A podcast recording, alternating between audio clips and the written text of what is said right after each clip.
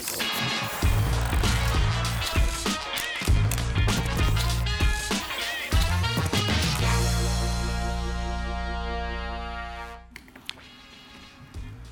Oi, muito boa noite. Estamos chegando com linha de passe, uma hora de duração, com muito da goleada da seleção brasileira, 4 a 0 para cima do Paraguai nas eliminatórias. A seleção do Paraguai não estará no Mundial, a seleção brasileira já classificada e com bons nomes nessa noite de Mineirão, noite de goleada. Falaremos também do último jogo do Palmeiras antes de embarcar para o Mundial de Clubes. O Palmeiras derrotou o Água Santa e amanhã vai a disputa do Mundial. Só pensa, está focado no Mundial. Palmeiras será tema do Linha de Passe também. Repito, 60 minutos, uma hora de linha de passe comigo, com o Pedro Ivo, com o Geode aqui nos estúdios. Em suas casas, Paulo Calçade e Vitor Birner são os participantes remotos. Geode, boa noite. Seleção brasileira com boas notícias. É, a gente está aqui para ponderar, né, para falar da qualidade do adversário e tal para estragar um pouquinho esse, esse clima de, pô, vai ganhar a Copa, mas é, que houve boas notícias, houve. É, houve sim. Boa noite, Paulo, Pedro, Birner, Calçade, todo mundo que nos acompanha. É isso, eu acho que, assim, a gente tem que elogiar a atuação da seleção Lógico. brasileira hoje. Não tem discussão. Claro que o adversário é um adversário que ataca muito pouco e hoje praticamente não quis atacar. Claro que isso libera praticamente todos os jogadores do Brasil para cumprir uma função ali ofensiva, para trabalhar no campo de ataque mas foi um Brasil que conseguiu fazer isso muito mais do que fez em outras ocasiões em que os adversários se comportavam mais ou menos da mesma maneira nessas próprias eliminatórias. Então foi uma bela atuação, sim, acho que coletivamente da seleção brasileira, no primeiro e no segundo tempo, porque também é uma coisa que muda muito na seleção. Às vezes você tem um bom primeiro tempo, um bom segundo tempo, mas 90 minutos bem jogados é coisa rara e acho que hoje a seleção foi bem o jogo todo. Acho até que os gols no fim acabaram fazendo fazendo justiça ao que foi a atuação, né? O placar de 2 a 0 seria um placar muito magro.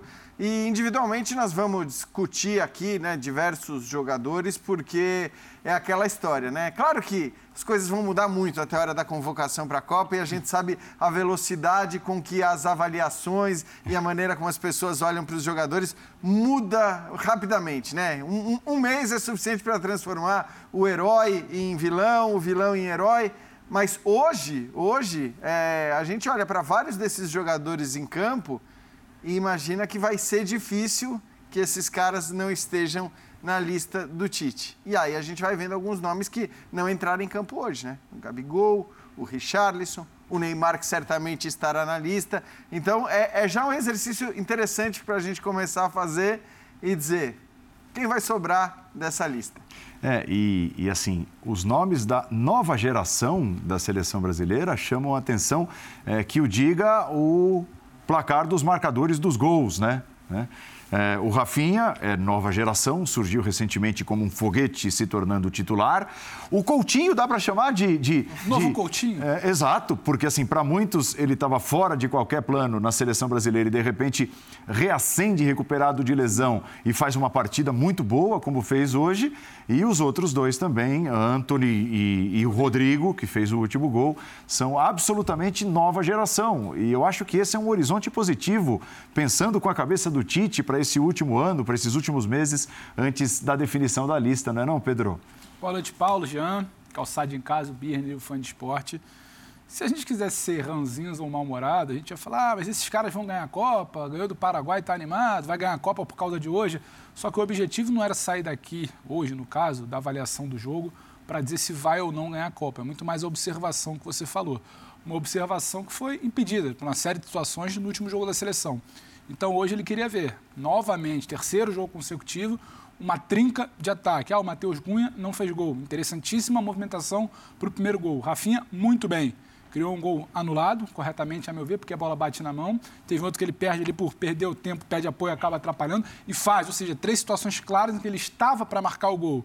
O Vinícius Júnior um pouquinho abaixo. Só que aí você tem Anthony, você tem Rodrigo, você tem toda uma movimentação de quem o Tite queria observar. Então não é se vai ganhar a Copa ou não mas é uma composição de grupo a partir de uma observação que o Tite queria fazer.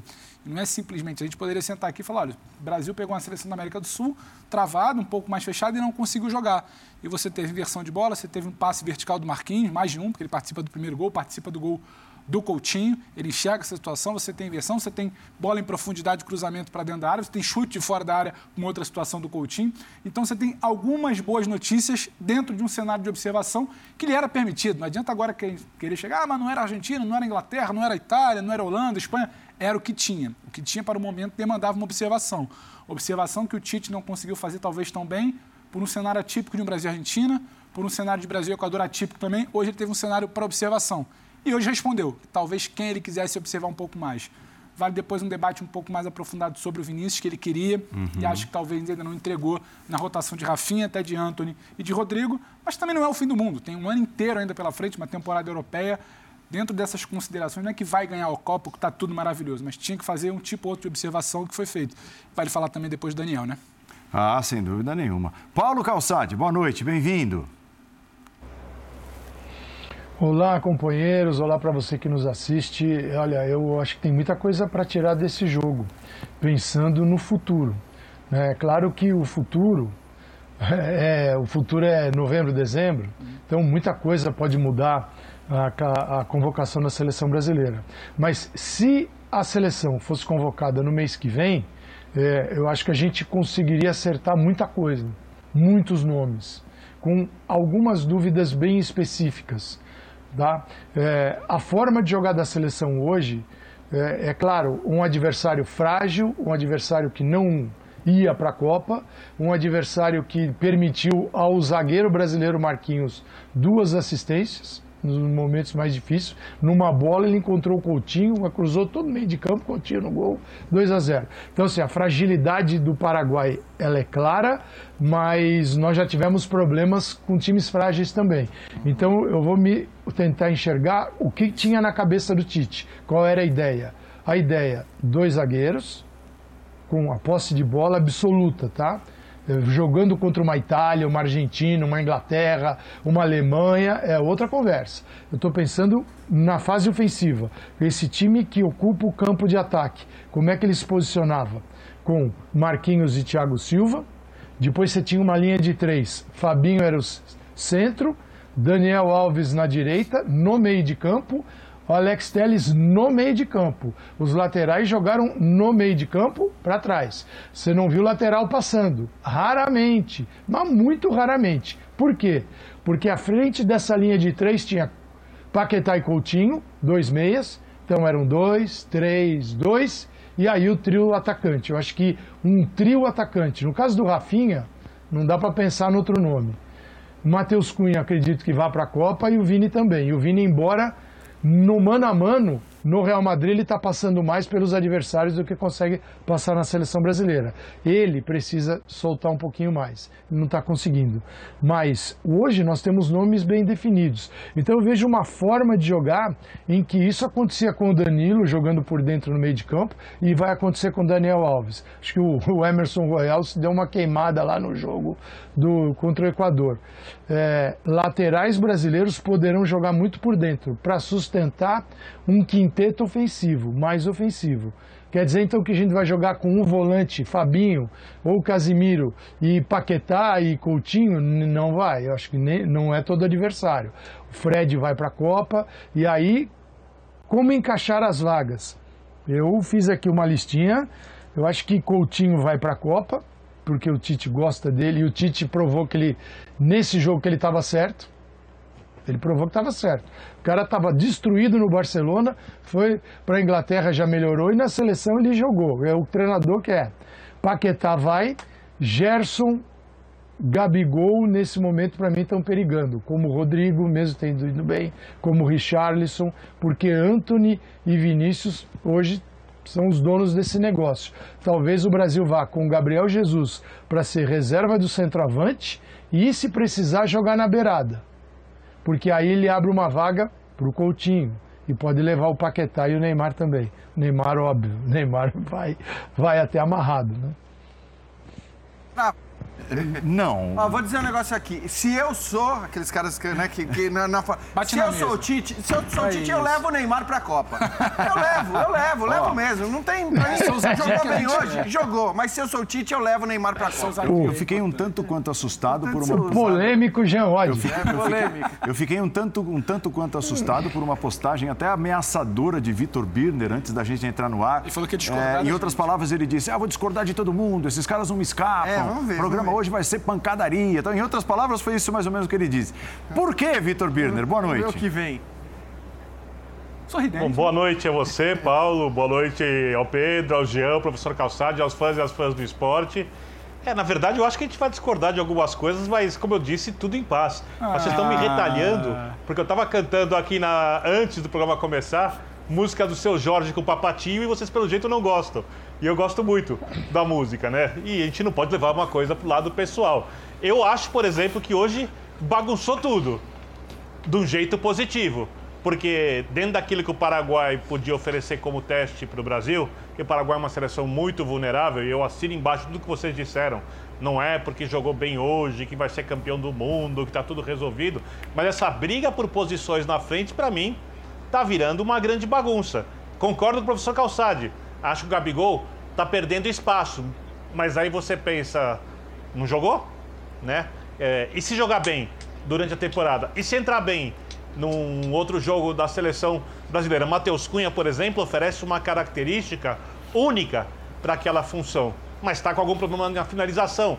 Coletivamente, que o Tite adora, tem feito jogos interessantes. Na hora de definir, tá faltando bastante. Vinícius Júnior, talvez o principal atacante do Brasil, fora do país, na seleção brasileira, ainda não é o mesmo jogador. Entra o Anthony, que está bem na Europa, que hoje começa o jogo na esquerda, quando o Rafinha.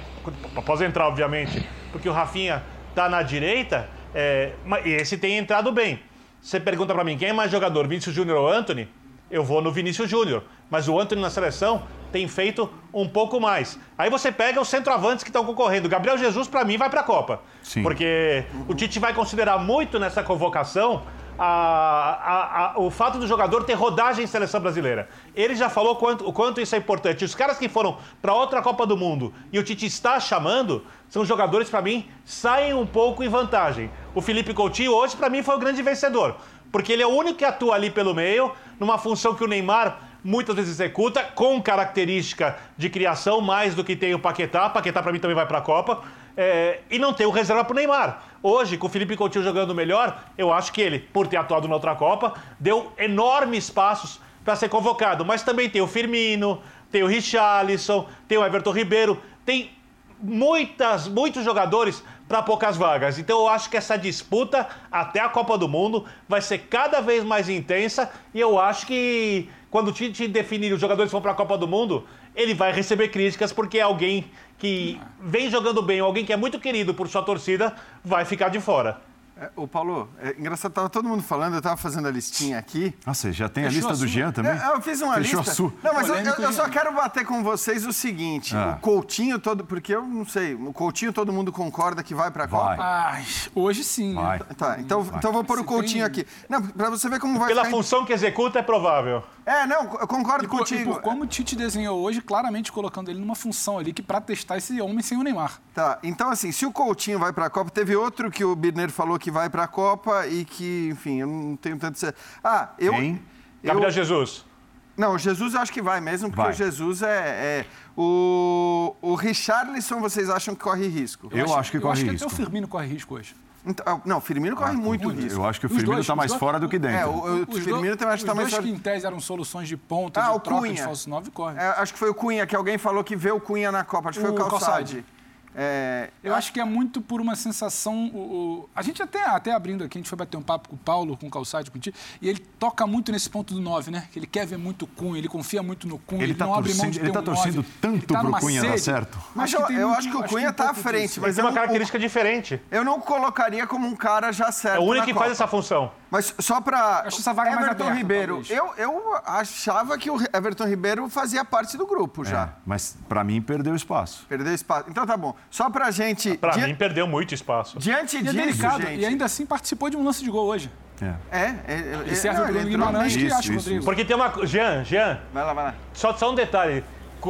A partir do momento que o Felipe Coutinho é, ganha espaço na seleção brasileira, se o Tite eventualmente quiser atuar com um construtor aberto pelo lado direito, ele leva o, ele leva o Felipe Coutinho, Coutinho pra e, fazer isso. abre o- e dá a vaga do Everton Ribeiro para um atacante para a direita, porque o Felipe Coutinho pode fazer ambas. Aham. Então eu acho que o crescimento do Felipe Coutinho e do Rafinha, ambos fazem que o Everton Ribeiro perca bastante espaço, até porque a última temporada do Everton Ribeiro não foi boa. E o Tite já deixou claro que quem fizer mais de uma Eu função a, largar na que é frente. uma lista aqui. Então, mas ó, ó, deixa eu só a calçada, porque assim, fa- em cima de tudo que a gente falou, e aí considerando, enfim, um zagueiro que a gente pode ter dúvida, um lateral esquerdo que a gente pode ter dúvida, mas vou deixar essas vagas reservadas para esses caras. Olhando só para a disputa da frente, se a gente considerar todos esses caras que a gente já disse que vão, Paquetá, Fred, Rafinha, Coutinho, Jesus, Neymar e Vinícius, sobram quatro vagas.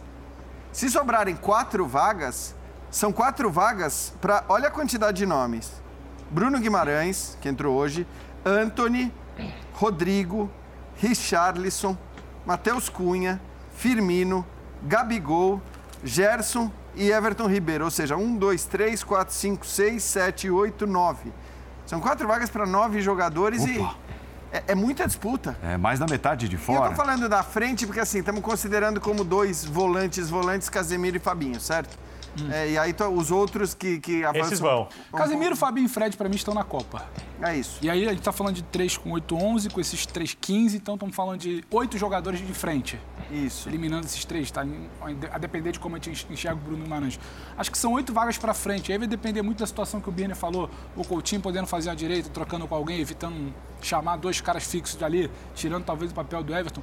Mas eu acho que a briga vai ser essa e tem muita coisa. A gente vai trocar de time janela de mediana, a gente talvez não vai chegar, não É, são vai se 10 sustentar. vagas. Exatamente. São 10 vagas para frente. 11. É, porque se você considerar dois laterais, Sim. quatro zagueiros, dois laterais sim, cada sim. lado, quatro zagueiros e três volantes, sobram 10 vagas. É, co- considerei três goleiros, quatro zagueiros, quatro laterais e esses três que a gente citou. É, mas é uma briga boa, Sim, né? e, É uma e acho, que tem, acho que tem muitas variantes até o final da temporada, porque vai ter janela. Aí o Gabigol me, me arranja dois gols na janela de março. Aí já volta tudo de novo.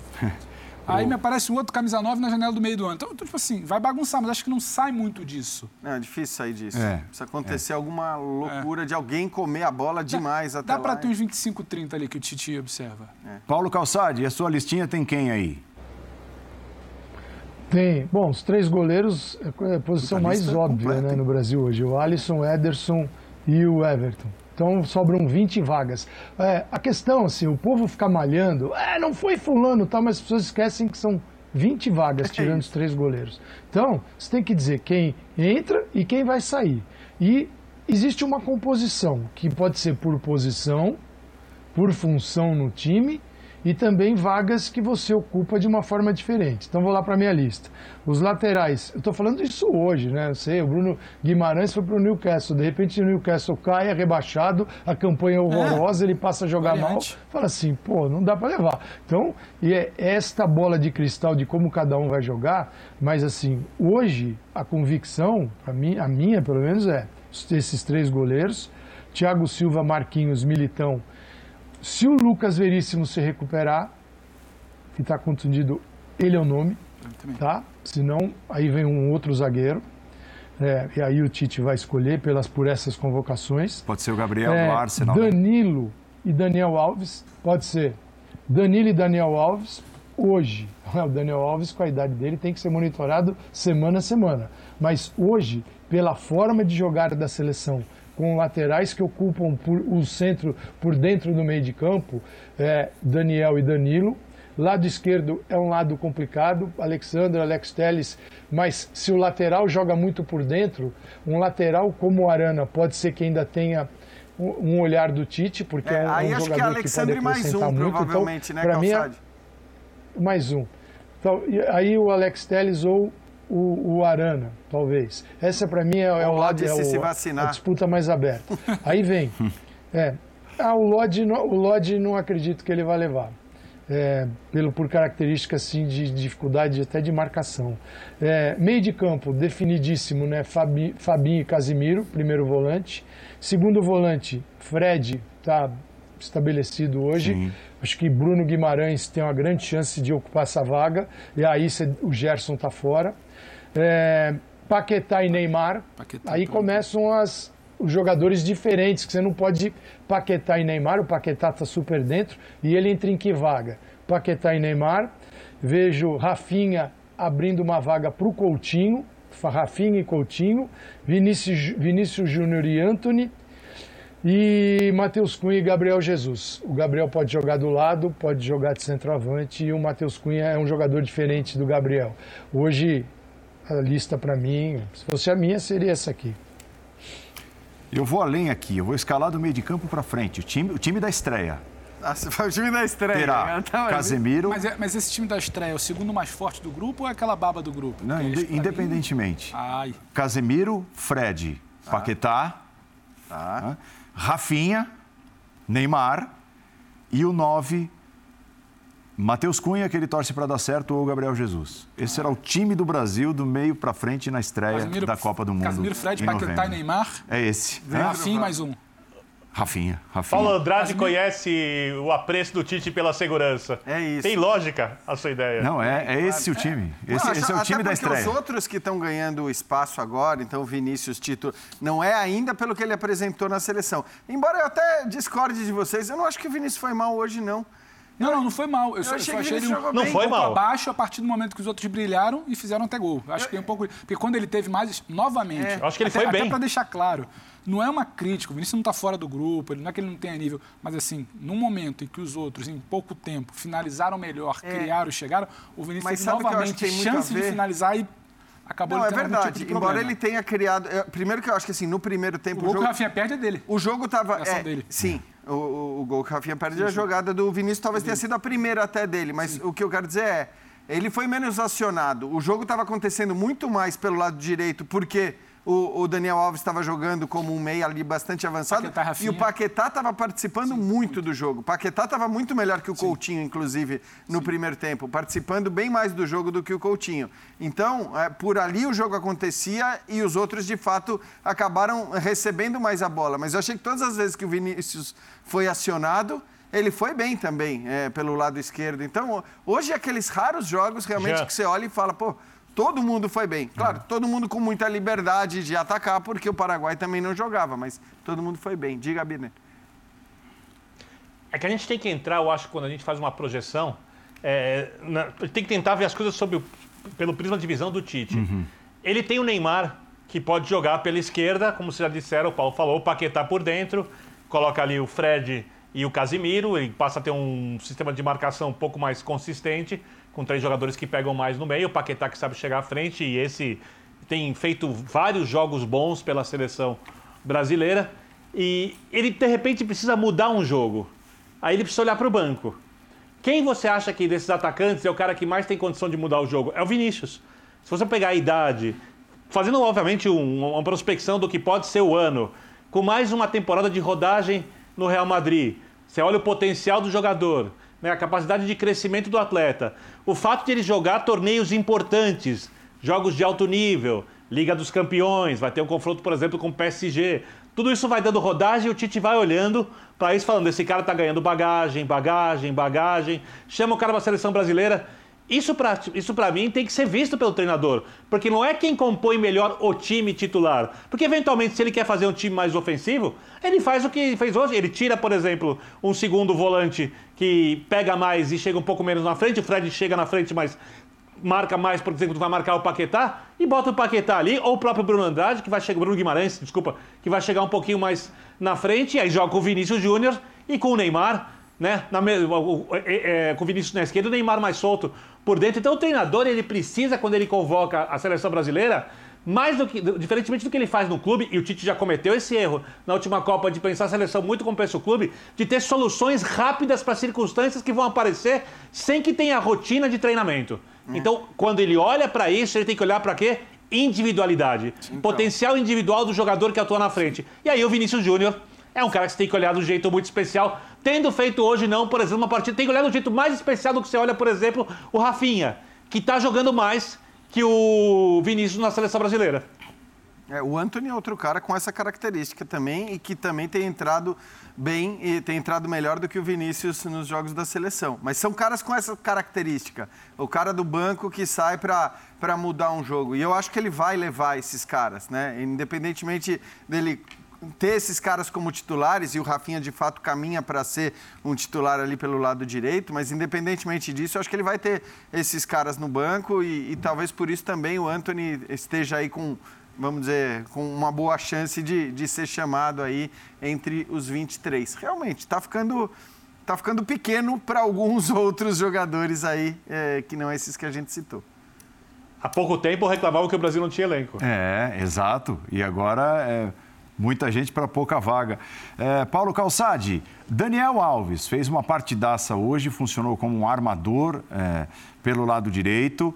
Eu acho que nesse caso a gente tem de reafirmar é, o baixíssimo poder de fogo da seleção do Paraguai, porque eu penso da seguinte forma: hum. o Daniel como um atacante, como um armador, pela qualidade técnica que tem, é um monstro, é o dono da posição e pode chegar à Copa do Mundo com 50 anos que vai fazer diferença, que pode fazer a diferença. O negócio é pensar o que pode acontecer nas costas dele quando a seleção brasileira enfrentar um adversário que tem ali um ponta como o Mbappé, por exemplo. Por exemplo, para citar um exemplo para citar aleatório. um exemplo aleatório, entendeu? Que... que... joga naquela posição e tudo. É, é é, é também pensar no adversário, olhar casa, caso a caso para pensar no Daniel Alves até como uma boa solução para o time titular durante a Copa? Quem seria o bom marcador para o Mbappé? Esse é o problema. É, né? verdade. Então, assim, nesse caso, nesse caso extremo, aí você ergue a mão para o céu pede ajuda. Mas é, para um Brasil mais defensivo, principalmente porque você tem o Danilo, o Danilo faz muito bem essa linha de zagueiros. Né? Isso. O Danilo vai muito bem nisso. E como articulador nessa linha, o, o, o Matheus Carreira, do nosso companheiro da TSPN, enviou para mim aqui o desenho é, do time hoje nas, como resultado do jogo, aquele desenho das trocas de passe, exatamente 2-3, 2-3. É, então, o que acontece, né? Você, o tendo o Danilo pelo centro do campo, diminui um pouco essa articulação. Óbvio, com o Daniel é superior. Mas aí depende muito da situação, do adversário. É, talvez uma, um adversário que exija um pouco mais de cautela, a gente encontre o Danilo. O que, então, aí se tiver o Mbappé pela frente, pô, é azar de qualquer time. Mas também o Vinícius conseguir melhor. O Vinícius pode ser um terror na Copa do Mundo ele pode se desenvolver ainda mais. O Anthony está jogando bem. Então acho que o Brasil também, o Rafinha, hoje não é fácil encarar o Rafinha. É, e você pode dizer isso muito bem, Paulo, mas a seleção faz muito bem para o Rafinha. Sim. Olhando para o Leeds e para a seleção brasileira, como a seleção faz bem para o Rafinha. então, tem coisas assim que acontecem, né? Que o jogo nos apresenta. É, eu estava aqui olhando a derrota do Brasil para a Argentina na final da Copa América. O Paulo era Richarlison, tinha Cebolinha naquele time, tinha Everton Ribeiro. Hoje a gente tem alguns nomes que. E a gente saiu daquele jogo dizendo: esta briga pelas beiradas do campo ela está absolutamente aberta. O Tite, em seis meses, conseguiu encontrar. E conseguiu encontrar. É o Anthony, o Vinícius melhorou, subiu muito o rendimento, o Rafinha explodiu. Cara, o Brasil encontrou aquilo que faltava. E o Tite acredita que esta Copa, e aí ele tem que mesclar entre veteranos e jovens, né? Exato. Ele tem que mesclar pelo seguinte: ele acredita que essa vai ser uma Copa e isso vai orientar a escalação da seleção brasileira. Isso ele vai orientar. E ele falou para nós, para mim e para o Paulo, ele vai orientar a, a, a, escalação dele, que é um time que toque a bola, que se aproxime e que desenvolva o jogo. Não vai ser só um time de bolas longas, ou um time de jogo físico apenas. É um time que se articula. O time, e falou também para o Pedro Ivo, que estava com a gente.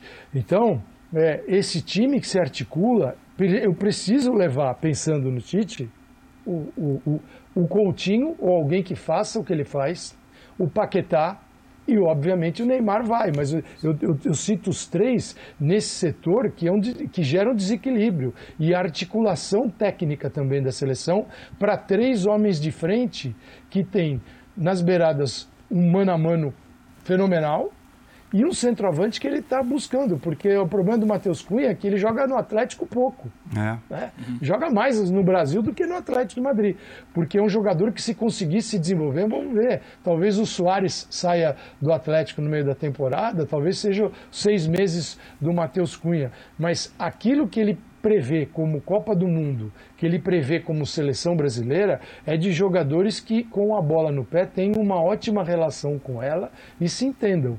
E eu acho que faz sentido. E são 20, tirando os goleiros, 20 vagas. E você não pode levar um lateral só, um zagueiro só. Você precisa ter um respaldo defensivo e aí começar a ser criativo na distribuição de vagas lá na frente. O, a Argentina, depois daquele 1 a 0 definiu o time. Scaloni falou: Este é, é meu verdade. time. Serão raríssimas as mudanças, porque ele estava em busca de um 11 e ele encontrou, cara, nem sempre dá para ficar fazendo essa, manejando o time há um mês da Copa, você fala assim, ah, eu não sei quem vai. Na hora que chegar lá, a gente convoca. Cara, também não é assim que faz. Também não é assim. Então, eu acho que a gente conseguiu, sim, salvar uma seleção que tinha muitos problemas. Ah, ela vai ser campeã do mundo? Não sei. Hoje, ela, depois daquele jogo com a Argentina, tinha muitas dúvidas.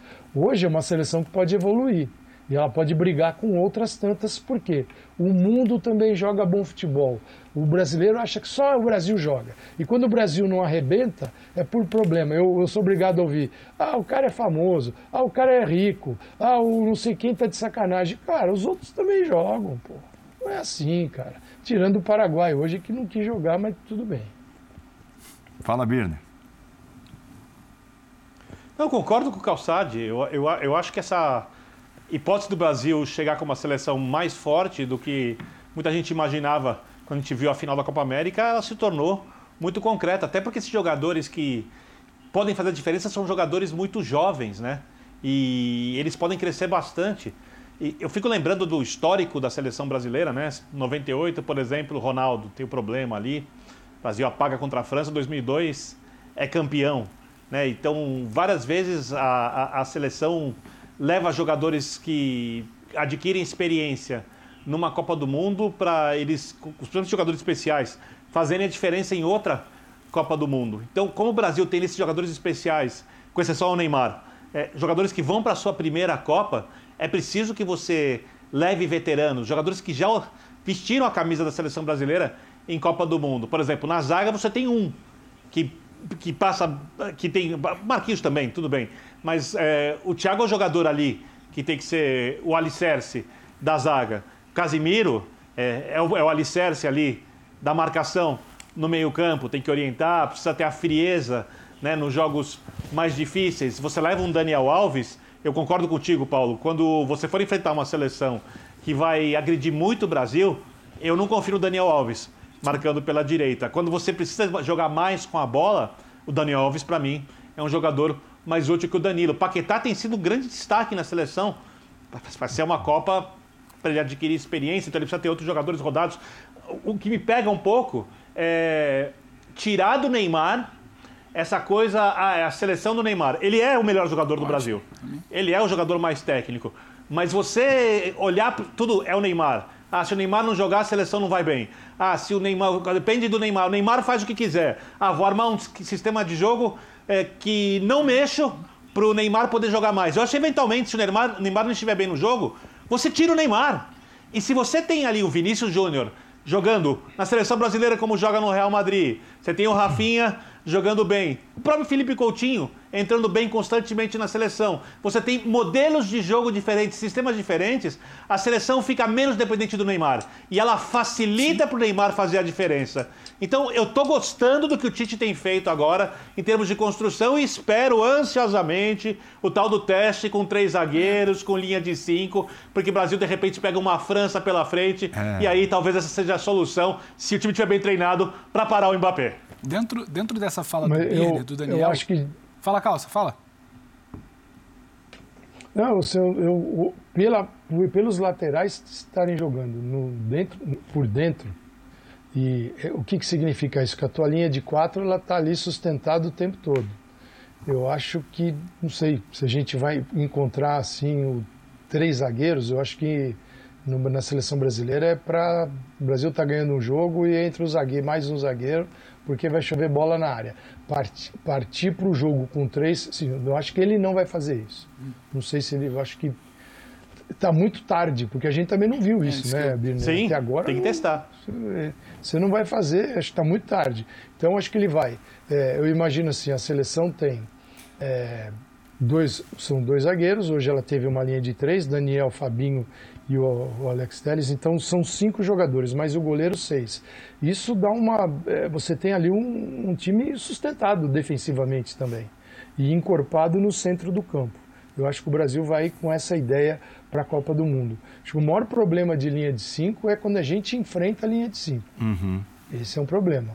E, e, e, a gente olhando os adversários, olhando o Brasil, Rafinha, Rafinha estica e passa.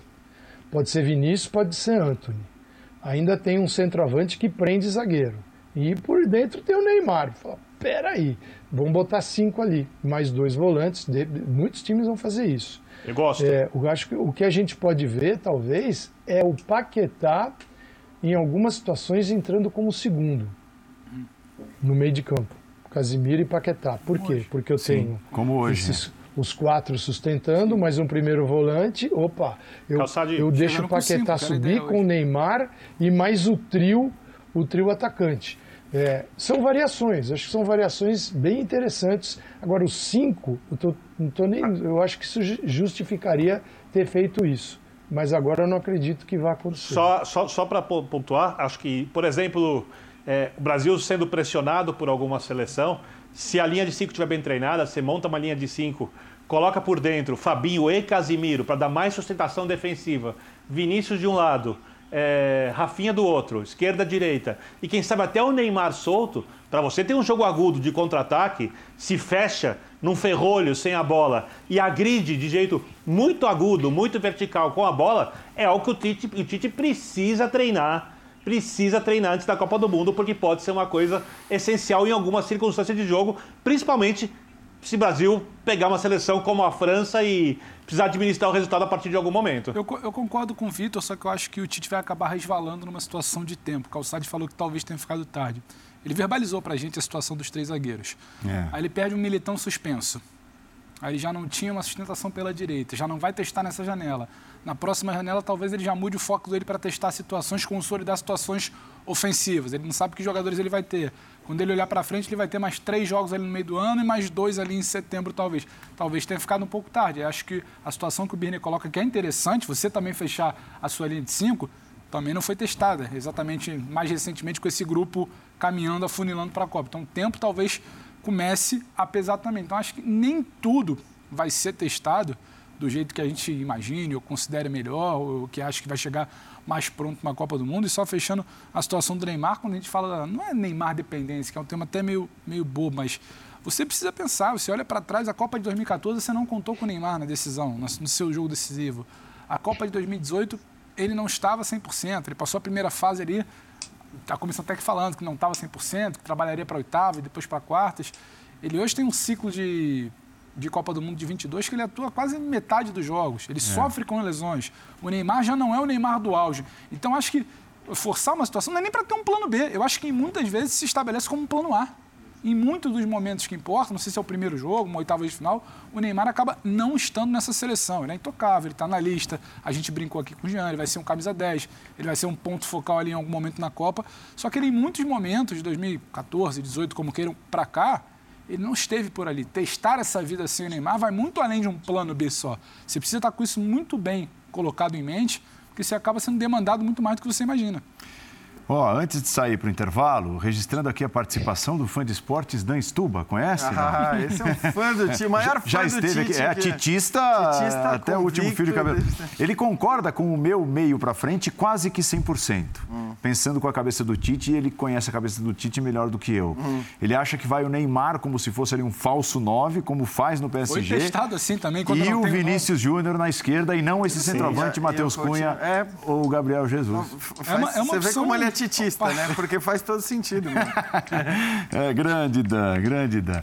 Vamos ao intervalo, voltaremos daqui a pouco com a vitória do Palmeiras, 1 a 0 para cima do Água Santa, mas o que vale mesmo é a preparação para o Mundial. O Palmeiras embarca amanhã e vai disputar o Mundial de Clubes. Até já.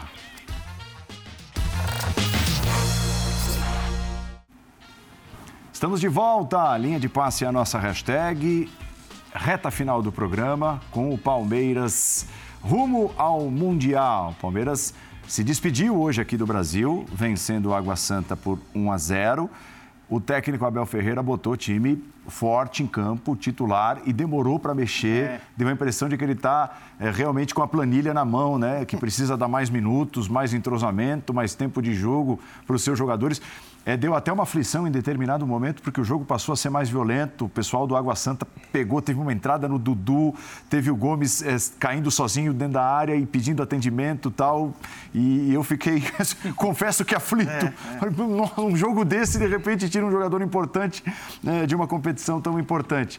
Mas é, foi com força máxima e venceu o Água Santa hoje, Jean. É, não foi uma atuação brilhante, mas eu fiquei com as duas mesmas impressões que você. Primeiro, é, ele, ele deve ver esse time como time titular mesmo, e o fato desse time ter jogado tanto tempo e ficado tantos minutos em campo tem a ver com querer dar jogo, com a questão física, porque nem é normal para o Abel. Ele não costuma segurar o mesmo time até os 35 do segundo tempo, e foi praticamente o que ele fez hoje. E eu acho que né, a grande notícia para o Palmeiras, depois do que foram esses 90 minutos, não são, evidentemente, os três pontos no Campeonato Paulista, a, a vitória, a atuação, nada disso. A grande notícia foi não ter machucado ninguém no que foi essa partida, na maneira como a Água Santa chegou e chegou muito duro, né? Especificamente a entrada que você falou no Dudu ali por trás, Nossa. com a sola no, no tornozelo, é típica jogada que pode machucar seriamente e, e acho que no fim das contas o Palmeiras conseguiu sair de campo com todo mundo disponível aí para a semifinal do Mundial, exceção aquele que já não entrou em campo entre os titulares, que foi o Piquerez. E que, né, de alguma maneira aponta já um problema sério aí para o para o Abel para definir o substituto. De nada. Paulo. Parece até que você conhece o roteiro do programa, é incrível. Eles trabalham juntos? De nada, até de parece nada. que você ali estudou é. na sequência. Você vê que é um preparo para você passar para um colega. É, é não, mas não é nem colega. Eu vou passar o meu o, o colega para qual passarei a palavra se chama Abel Ferreira, falando ah, exatamente maravilha. sobre os desfalques por Covid que são certos. É, serão né, desfalques, pelo menos na semifinal do Mundial. Preocupa. Uh, gostava muito de ter esses dois jogadores, não sei se vai ser possível. Um, há aqui vários fatores: o facto de eles ter que ficar de quarentena, não poder treinar, uh, o facto de, mesmo que eventualmente possam viajar, vão chegar com uma grande diferença de jet lag, e isso o ano passado custou-nos muito.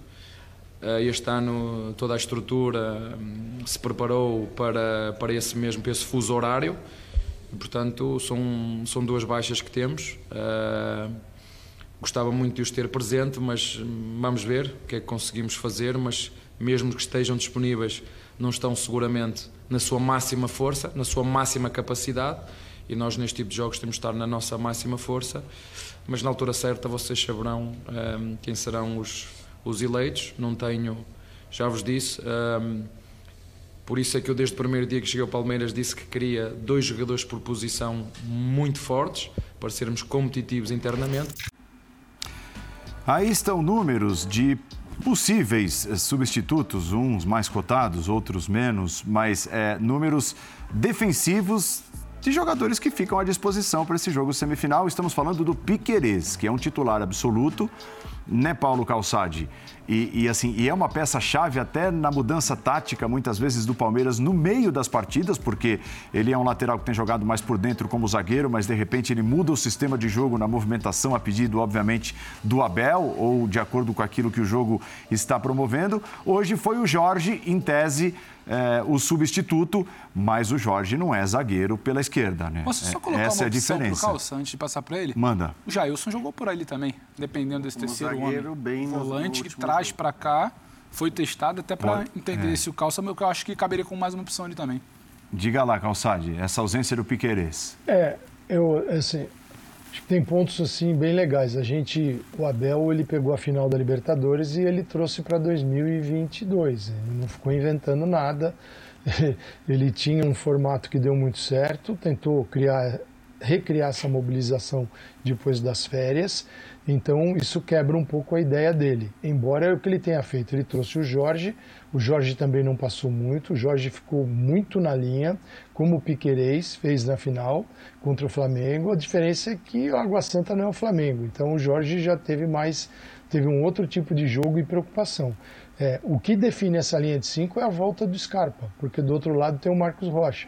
Então o Scarpa volta muito. Quando o Scarpa não, vai, não perdeu uma bola, não conseguiu voltar. É, aí você tem a linha de quatro e o apoio dos volantes até o Scarpa chegar. Quando o Scarpa chega, o, o Scarpa entrou muito no lado, né? ele faz isso muito bem. Ele vem no lado, vira a linha de cinco. Talvez seja a ideia do Abel, ele pode usar um zagueiro puro ou pode usar um lateral, como ele usou o Piquerez. Aí pode ser, hoje foi de Jorge. É, agora, o, o que eu vejo é que eu acho que ele não vai mudar a ideia. Ele vai é tentar resolver qual é o jogador. Uhum. Ah, vou de Jorge, vou de Murilo, quem é que vai fazer isso aqui? Mas é, é, a ideia, eu acredito, pelo nível de confronto que ele vai ter, é essa ideia aí. Porque aí fica muito fácil. Danilo Zé Rafael, né? Você tem Dudu, é, o Scarpa do outro lado subindo, tem o Rafael Veiga, o Rony. Eu acho que o Palmeiras, sim, ele, o Abel está perfeito, ele não tem o que fazer, inventar. Ele tem é pegar aquele time campeão e levar para o Mundial de Clubes. E por que, que ele estendeu a permanência hoje?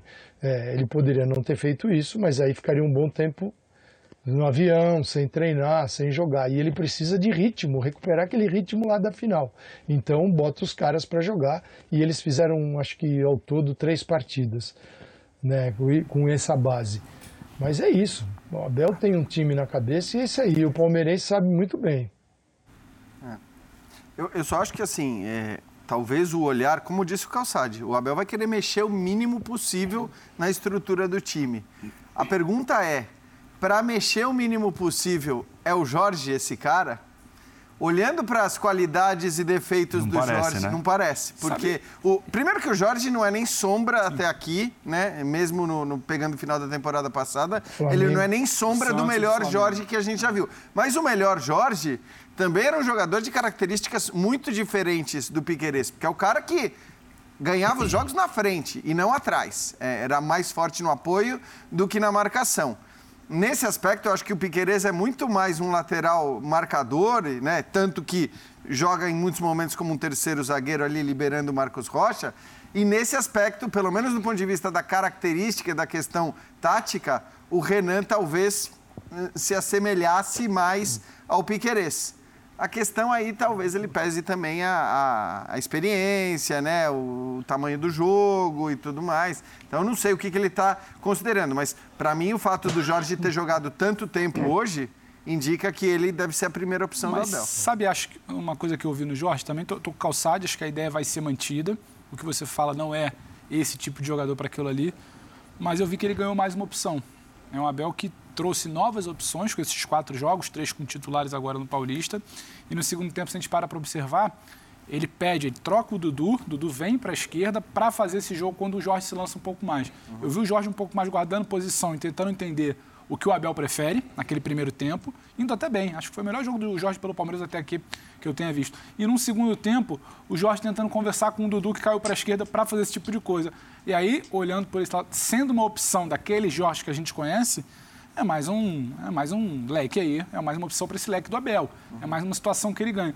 Isso me agradou ali, talvez não se prender tanto ao Jorge como uma solução para não ter o Piquerez, mas o Jorge ganhando um pouco mais de corpo para ser uma opção ofensiva, nem que tenha que trazer o Dudu para uma situação de jogo, uma reta final de uma semifinal, para algum momento ali de final de alguma situação do Chelsea. Isso me agradou nesse Jorge de hoje.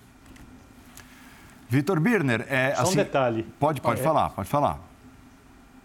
Não, então, é, o Piquerez, eu via os jogos do Penharol na Copa Sul-Americana, não via no Campeonato Uruguaio.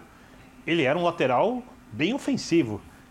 O Penharol era um time que jogava muito com a bola, do jeito diferente que joga o Palmeiras, e o Piquerez tinha uma participação muito maior na parte ofensiva do que na parte defensiva. Até porque o Penal não jogava de uma maneira igual à do Palmeiras. Quem desenvolveu esse potencial do Piqueires, essa capacidade de ele se posicionar como um zagueiro, para poder ter essa flutuação da linha de 3 para a linha de 4, para ele poder ser lateral quando necessário, foi o próprio Abel Ferreira. Então ele está tentando fazer a mesma coisa com o Jorge. Eu concordo com o Jean, quando você olha a característica do jogador, você... é o Renan, né? Porque o Renan é um lateral que não vai avançar com a qualidade do Piquerez, é... mas pode fazer um, um zagueiro pela esquerda, um jogador que tem alguma qualidade, muito jovem. Então eu acho que ele tenta, dando rodagem, usa o estadual para ver se o Jorge, se ele traz um lateral para a função de zagueiro, um cara que já sabe apoiar bem como lateral, é, ao invés de tentar colocar alguém que já tem mais característica de zagueiro, de marcador ali, e que não vai conseguir desenvolver em pouco tempo o potencial ofensivo que o Piquerez, quando joga na lateral, e que o Jorge tem. Então ele está privilegiando o jogo com a bola e tentando agregar marcação, porque é mais fácil você ensinar um jogador a se posicionar defensivamente, a marcar, do que tornar um jogador que não é tão criativo em um jogador realmente criativo. Então eu acho que é uma tentativa. Eu não sei a conclusão dele do teste, porque o Água Santa não serve como referência. E como o Abel sempre faz, a gente só vai ter ideia de qual foi a, a, a decisão dele, a conclusão dele, na semifinal do Mundial. É, um ponto interessante, nós temos mais uns, uns cinco minutos de conversa. É, eu achei muito legal para o Palmeiras ter o Dudu como teve hoje. É, porque eu penso da seguinte forma: é, o que é o Palmeiras bicampeão da Libertadores? Uhum. O que é o Palmeiras do sucesso nos dois últimos anos?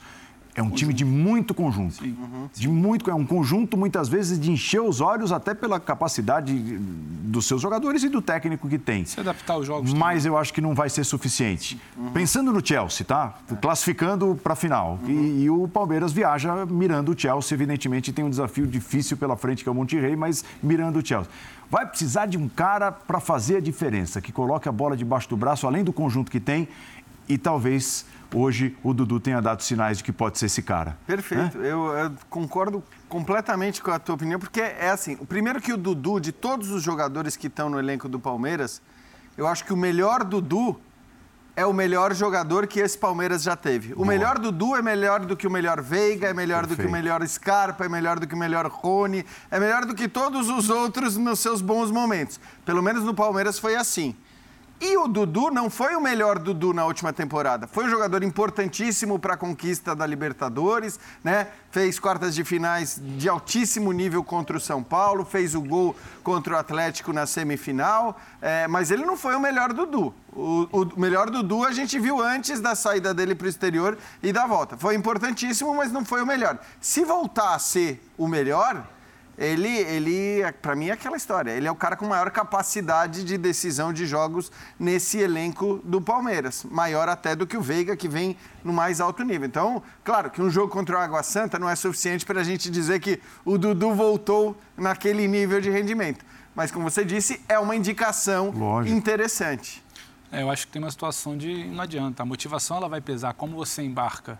Quando você fala em capacidade de decisão, você, você já introduziu para mim, matou o assunto é o cara, talvez, que. de uma bola. Porque eu acho que a característica do jogo contra o Chelsea.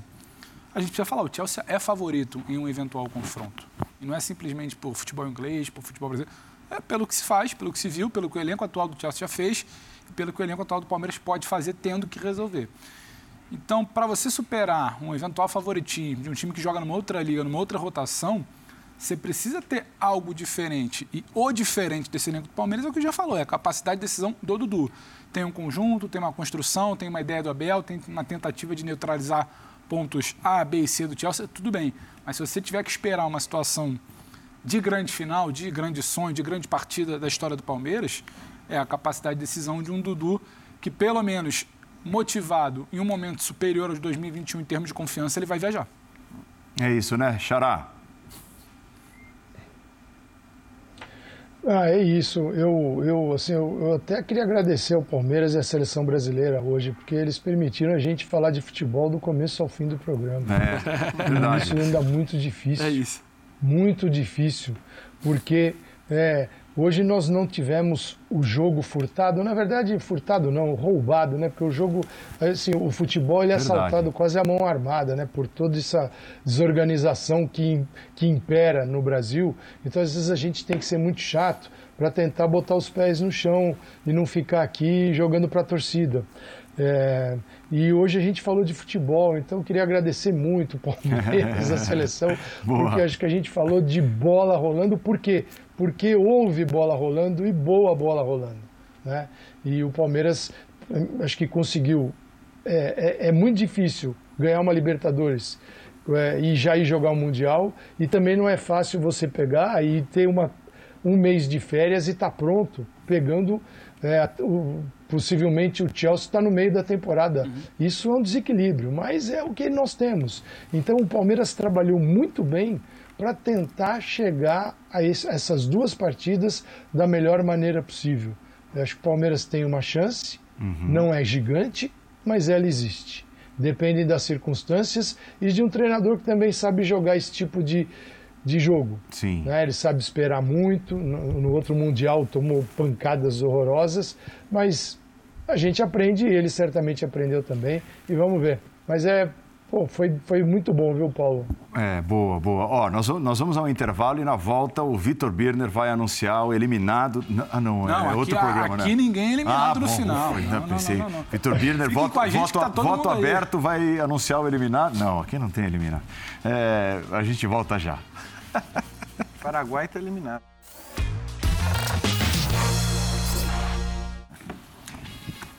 Estamos encerrando, prometendo voltar amanhã uma nova edição do Linha de Passe com campeonatos estaduais, falando de bola, como gosta o Calçade e como gostam os nossos comentaristas. Então, amanhã, nesta quarta-feira, uma nova edição do Linha de Passe.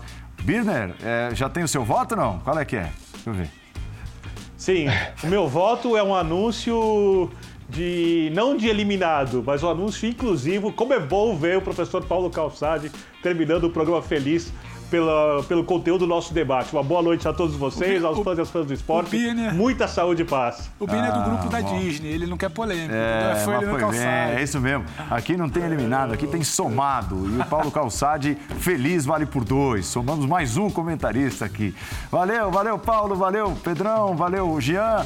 Fã de esporte, amanhã então uma nova edição do Linha de Passe. Vem aí o Sport Center ao vivo ainda pra Sem paredão. seguir acalentando. Quem foi eliminado do, Sem- do o, negócio? o- o menino, o Jean que sabe o nome, ele que acompanha o nome do brother. Ele, ele quer silenciar, mas não pode silenciar o nome Não, do o Jean cara. sabe, ele vai falar o nome do Fala, brother. fala, fala. Fala, fala, fala, fala. O fã de esporte não precisa Não foi o. Vinícius, não foi o Vinícius, não foi o Rafinha, eh, não foi o Anthony, foi o Rodrigo. Aí. Aê, menino, mas não é o Rodrigo não com Y igual trocar dessa É Rodrigo, não é? Tchau, É tchau, Rodrigo até amanhã. também?